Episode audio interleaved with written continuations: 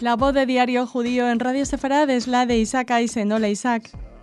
Hola, ¿cómo estamos Raquel? Aquí felices de la vida. Dice que de vacaciones, pero ya está todo el mundo trabajando, porque ya estos días ya no da para tener tantos días de vacaciones en estos mundos, ¿no? Pero además es un gusto y un placer, porque además una parte de nuestro trabajo, que más que trabajo es una emoción, es platicar con ustedes y platicar con todos tus oyentes en Radio Sefarad, ¿no? Nos alegramos, Isaac. Además, como siempre, vienes cargado de temas interesantes. Empezamos por el Festival Aviv. Definitivo, ya habíamos platicado del Festival Aviv que iba a ser una maravilla, que iba a ser extraordinario, pero realmente este año todavía nos sorprendieron. El tema era Tzadik y gran maravilla resultó porque hubo bailes fabulosos increíbles, o sea, parece que exagero, pero cuando uno los ve y los pueden ver en diariojudío.com, ahí están todos los videos, uno se lleva grandes sorpresas. Realmente los dos ganadores y los segundos lugares y los terceros fue muy reñido, este, para decidir, yo creo que los jueces tuvieron una labor dificilísima en la parte que es la competición tanto folclórica como categoría abierta,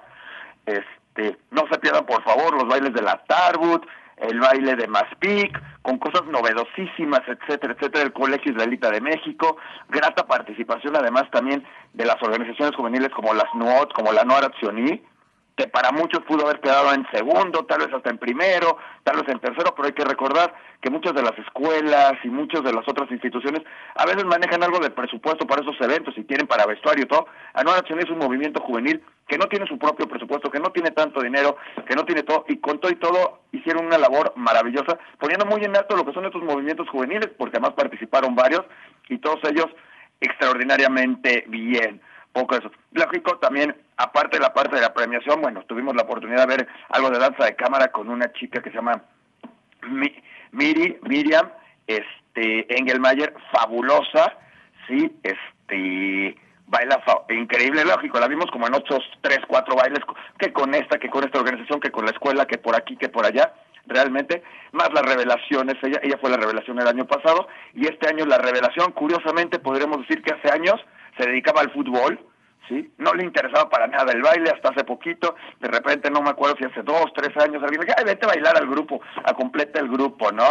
Este año bailó en cuatro grupos, tres, cuatro grupos, en todos llegó a la gran final, o sea, de diez bailes de la final él estaba en tres o cuatro, ¿sí? Y fue la revelación, además tomando papel de liderazgo en cada uno de los bailes y sorprendiendo por su gran calidad. Digo, de esos azares del destino en donde pues un día dijo, ya no quiero jugar al fútbol, dijo, ah, vente a bailar, y pues se fue a bailar, ¿no? Este, y sorprendiendo a todos. Eh, claro, no hay que olvidar a las secundarias que dieron un gran espectáculo un sábado en la noche. Todos los niños que están entre los 13, 14, hasta los 16 años, que todavía no participan en los grupos este, competitivos, participaron ahí. Y claro, a todas las pequeñas estrellitas, que son las de las primarias, hasta los 12 años, desde los 6 años, que fue fabuloso irlas a ver qué calidad, qué, qué manera de bailar. Hay niños que dices, wow, o sea, en serio tienen 6, 7, 8 años, cómo bailan, cómo se mueven, cómo brincan, qué pasos tan difíciles, porque además los coreógrafos se explayan, se, se divierten poniéndoles bailes a estos niños que para muchos podrían pensar, ay, que les pongan a dar tres pasitos y nada más. No, no, los coreógrafos tratan de hacerlo porque también para los coreógrafos se les está calificando, son sus primeros pasos, porque todo esto en esta parte de los Ricudime en México se ha hecho toda una podemos decir que hasta una empresa, industria, una continuidad dentro, los niños empiezan bailando de chiquitos, de jovencitos siguen bailando en otros de sus grupos, luego participan en las categorías más grandes, luego se convierten en coreógrafos, ¿sí? Y vuelven a dar el ciclo, pero con los otros niños, y todo se va dando y ahí va siendo el semillero para todos lados, en lo que podríamos decir que es el festival más grande o de los más grandes del mundo en cuestión de bailes judíos. Hay más de 2.700 participantes bailando que pisan el escenario más toda la gente atrás, más alrededor de 30 mil personas, lógico, repetidas, muchas de ellas, que van a ver el festival en sus diferentes áreas. Y cabe decir que este año además tuvimos la participación de Lima, que vino gente de Perú, gente que vino de San Diego y de otros lados de Estados Unidos, en especial en el de San Diego una mención especial, porque además traían a una niña con, con discapacidad, sí, este, que bailó fabulosa, veías la emoción, el gusto, era ella y su hermana estaban en el grupo, y la manera en cómo bailó con el grupo de, de San Diego es algo digno de admirar tanto del grupo como de la niña que viajó, subió y su emoción de estar en el baile era fabuloso con todo y su silla de ruedas. Este, y, y un grupo de Israel que traía más de 30 bailarines que bailaron en el danza de cámara, uno de ellos con algo, una calidad wow, o sea, sorprendió a propios y extraños, y luego bailaron en tres o dos o tres de los noches de las días especiales con diferentes bailes cada uno y cada uno mejor que el otro. Hay una ahí por ahí vas a ver una bailaron con telas y uno de los últimos bailes terminan con un Maguen David con un chillón, con una estrella de David hecha en tela que la fueron creando bailando y se ve de otro mundo. O sea, además ese grupo, eso de venir a bailar desde Israel a México, porque realmente vinieron a eso, conocieron dos, tres cositas, pero la idea de viajar es eso. Y eso es lo que da este festival. Primero, una convivencia entre las escuelas, entre la gente de la comunidad, participa todo el mundo. Y hablamos mucho de ellos porque realmente yo creo que es uno de los eventos más importantes que se da en la comunidad, porque es de los pocos que reúne a niños desde seis años hasta adultos de todas las edades, donde todo el mundo va, o sea, todo el mundo participa de alguna manera. Te puedo decir que durante esta semana pocos eventos se dan en la comunidad, nadie quiere competir con el Avid, casi, o sea, podría no haber bodas y no haber nada, porque la gente tiene que estar ahí, o sea, ya alguna vez nos tocó una barmichón, un día de algún evento así, y la gente no va, todo, el mundo baila, todo el mundo, entonces casi casi es cuando vas a poner una fecha, ya revisas las fechas judías, como decir, va a decir, me voy a casar, ¿cae Purim, cae Pesach o cae el Festival Aviv, no? Muy bien. Eh, eh, Isaac, avanzamos y veo que nos vas a hablar del premio Benito Juárez, que yo no lo conozco, pero me imagino que será importante dado el nombre que lleva, ¿no? justamente a eso nos va, va, va a ser eso el día de ayer. Este, es un premio muy importante. Se iba a entregar en la Cámara de Diputados, se cambió la sede por que el día justamente y cayó, es el día por el natalicio de Benito Juárez, es un premio que se da por la labor social que entregan todos varios grupos muy importantes de México, principalmente políticos, y este año se lo tocó a las mujeres del Agüizo por la labor incansable que desarrollan en esa área. Hay que recordar que ellas donan mucho mobiliario para escuelas, acaban de hacerlo, lo platicamos para Coajimalpa, para otras zonas, aparte donaron en Acapulco, ¿te acuerdas que hicimos todo un reportaje especial de todo lo que representa? porque muchas veces las escuelas en México alguien las dona o el gobierno puede poner la escuela o está ahí el edificio y cuando llegas a la escuela puede estar toda fea, maltratada y la UISO se encarga muchas veces de pintarla, de arreglarla, que sea una escuela digna y lo más importante, de amueblarla, ¿sí? Y no nada más amueblarla se quiere decir los pupitres, sino ponen sí, ponen este el escritorio, ponen pizarrones, ponen televisión, ponen un centro de cómputo, o sea, eso es a lo que se refieren con vestir una escuela y lógicamente eso va en pro de toda la educación de nuestro país y en pro de estos niños que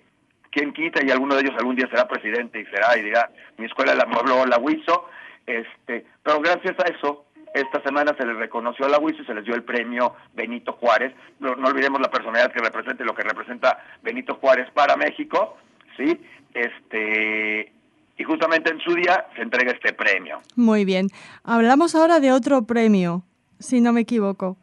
Definitivamente. Así como este premio es importante a nivel nacional, hay otro premio que se entrega, y no, yo no diría que lo importante es el premio en este caso, sino también la labor que realiza para Rina Hitler, para Fundación Alma. Digo, se menciona Rina Hitler, pero también hay que hablar del trabajo de su hermano Ari al frente de Fundación Alma. Y te platico, Rina es una persona que ella era doctora, cirujana plástica, le detectan cáncer, se lo quitan y en eso se da cuenta, la operan, se da cuenta uno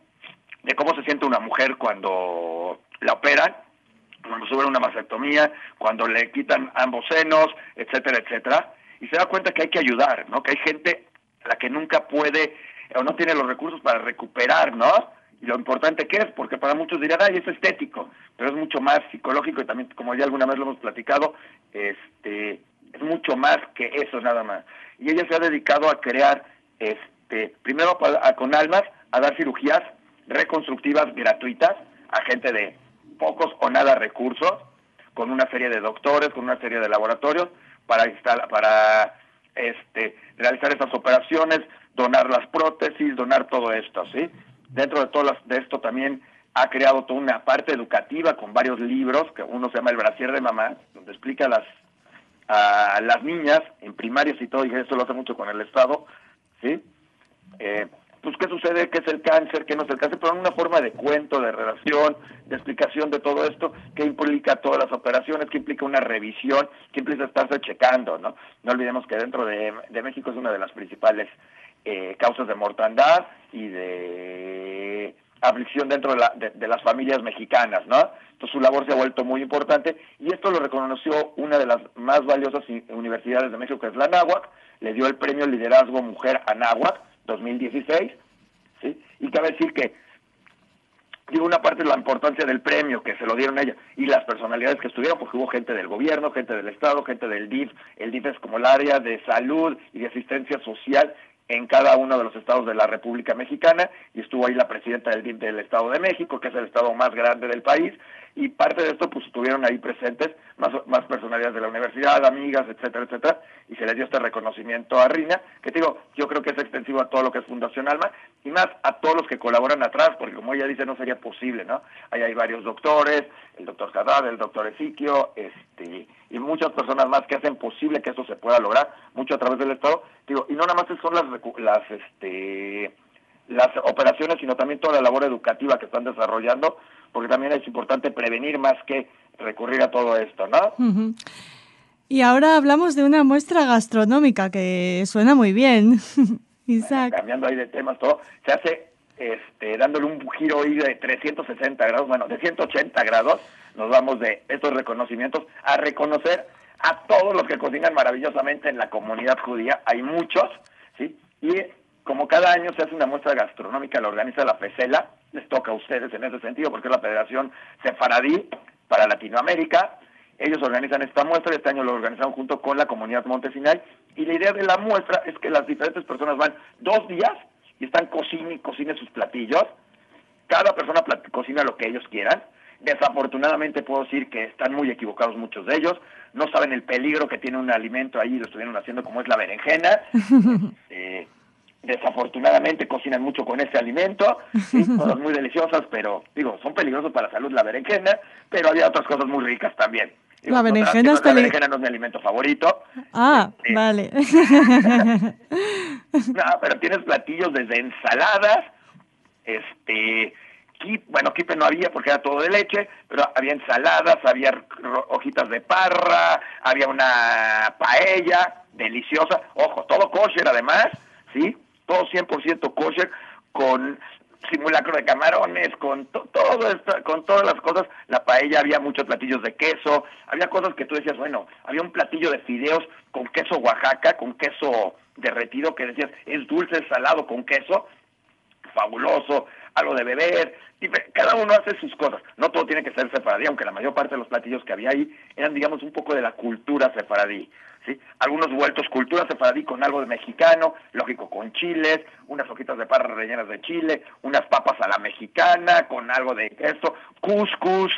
no, no, fabulosos los platillos que puedes encontrarte y claro, los postres con wow, o sea, es realmente peligrosa esa muestra gastronómica, no nada más por la berenjena, sino porque, o sea, tú veías la gente salir con platos, o sea, hay más de 100 platillos, bueno, sí, como 100 platillos, y cada uno pues quieres probar de todo, ¿no? Normal. sirviéndote cada platillo y acabas con cuatro platos, casi, casi por decirlo así, para ir probando de todo y como dos millones de, de cosas, porque además cabe decir que todos los hacen para que todos los que van prueben, ¿no? Y es increíble. Ya les dijimos que el único error que tiene uno, bueno, aparte de lo que comenté de la berenjena, es que nos deberían dar un recetario de, toda la, de todo esto y ya por ahí nos dijeron que no lo quieren hacer porque más de una de las personas que cocina, y en especial ciertas mujeres, luego dan la receta equivocada. No me preguntes por qué, si les entra el Alzheimer, si se equivocan, así como pues no, no creo que considerar que nadie se vaya a equivocar intencionalmente, pero como que algún ingrediente se les olvida y no sabe tan rico como lo que preparan, ¿no? Pero ya las de Sepradaime, que tú sabes que es un libro de cocina que ganó aquí en México y fue maravilloso y que son colaboradoras de Diario Judío, ya nos prometieron que varias de las recetas que presentaron van a estar en Diario Judío, ya les tomamos algunas fotos y esas sí las van a poder leer. Ni modo, quien no nos quiera dar las otras recetas, seguirá siendo un secreto y las tendremos que seguir disfrutando en las muestras gastronómicas que cada año organiza y, nuestros lectores tendrán que conformarse de algunas de estas con imaginarse lo delicioso que están esos platillos. Los invito a que vean las fotos, van a ver qué platillos, qué rico, ahí están los nombres, ahí está todo. Digo, les damos algunas recetas por causas obvias y no queremos que nadie nos diga a nosotros, oye, la receta que diste no está correcta y realmente no queremos ponerle que se haya sido una omisión nuestra, sino casos que suceden en la vida y no me apuntas por qué sucede con las mujeres y con alguna que otra abuelita que anda por ahí, bobe, que sus recetas pasan nada más como que a la hija predilecta, ¿no? Claro. Bueno, seguimos en, en esta crónica desde México. ¿Con qué tema, Isaac? Bueno, yo creo que la parte importante es el campamento de Tepozotlán que se está llevando a cabo ahorita con tema de Purim y de 40 años, cumple 40 años de estarse celebrando, que este Tepozotlán digamos que es un club campestre que, que tiene la comunidad judía de México. Digo club campestre porque podríamos pensar en casas grandotas, todo. No, la gente se va en casas grandotas, enormes, pero de campaña, ¿no? Claro, hay uno que otro que lleva su, parece casas ahí como de las mejores zonas de, de, de Madrid, pero todas casas de campaña y llevan todo. Entonces, gran parte de la gente se va a acampar, llevas tu, en una mesa ahí pones tu comida, tu, tu, tu sartén y todo. Normalmente cae en Pesach, que hemos platicado cada año. Este año no cae en Pesach, pero entonces también la facilidad de llevar otros platillos. Y ahí lo divertido es todas las actividades que se hacen a los jóvenes, lo organiza el, deportivo, en esta parte que es Tepozotlán, donde hay un lago maravilloso, donde tienes unas praderas, un campo increíble, y hay actividades de todo, con pelotas, con bolitas, en la noche había diferentes actividades para toda la familia, y es una convivencia increíble con la familia porque no hay otra, o sea, no es que me voy al cine y, o sea, como sucede en muchos lados que de repente te vas de vacaciones y entonces tú te tiras en la playa y los niños que hagan lo que quieren hasta el, el club de niños. No, acá estás todo el tiempo con los niños, comes con ellos, tienes que preparar comida con ellos,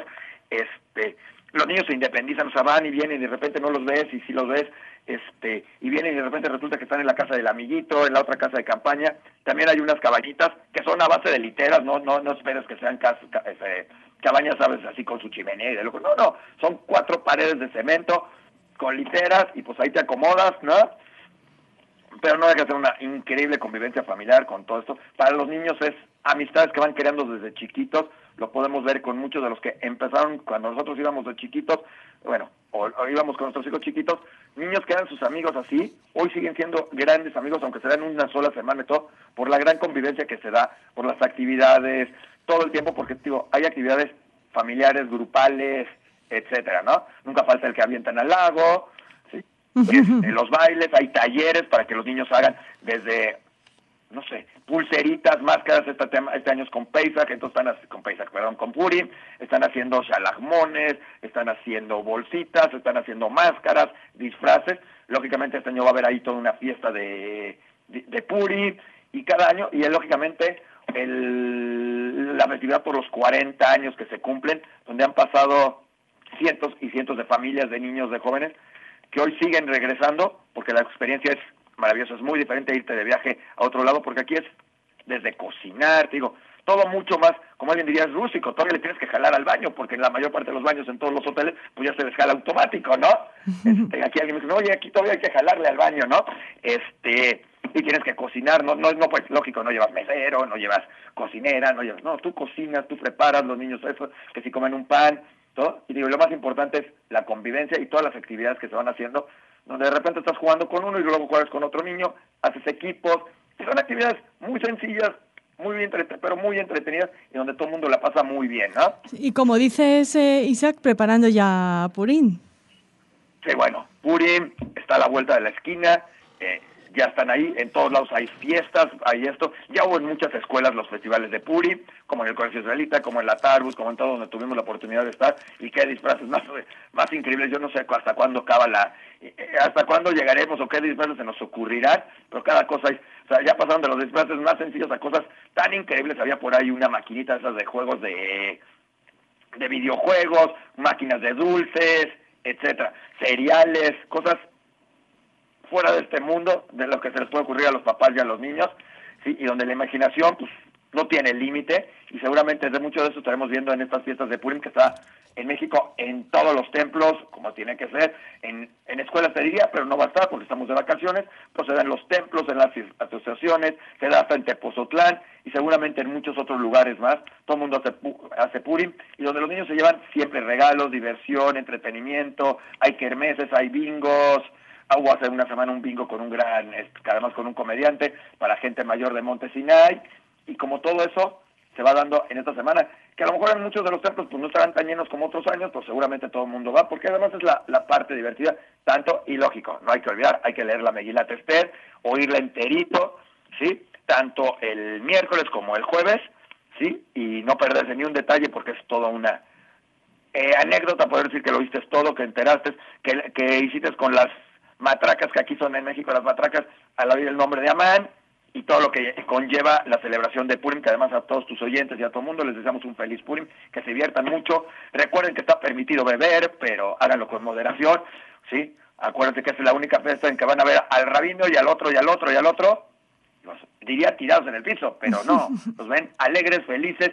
y eso porque es la única fiesta realmente donde está permitido ponerse, como vimos aquí, muy hasta las chanclas, muy hasta atrás, pero siempre y cuando disfrutándolo, pasándolo bien, porque además es, ese es el chiste de Purim, porque además no deja de ser una fiesta totalmente familiar, donde los niños conviven, se entretienen, la pasan, se llevan regalos, y qué mejor diversión que este gran carnaval que es Purim, ¿no? Desde luego que sí. Isaac, Haj Purim Sameach, eh, a todos, eh, a ti, a todos los de Diario Judío y a todos nuestros oyentes en México. Un beso muy fuerte.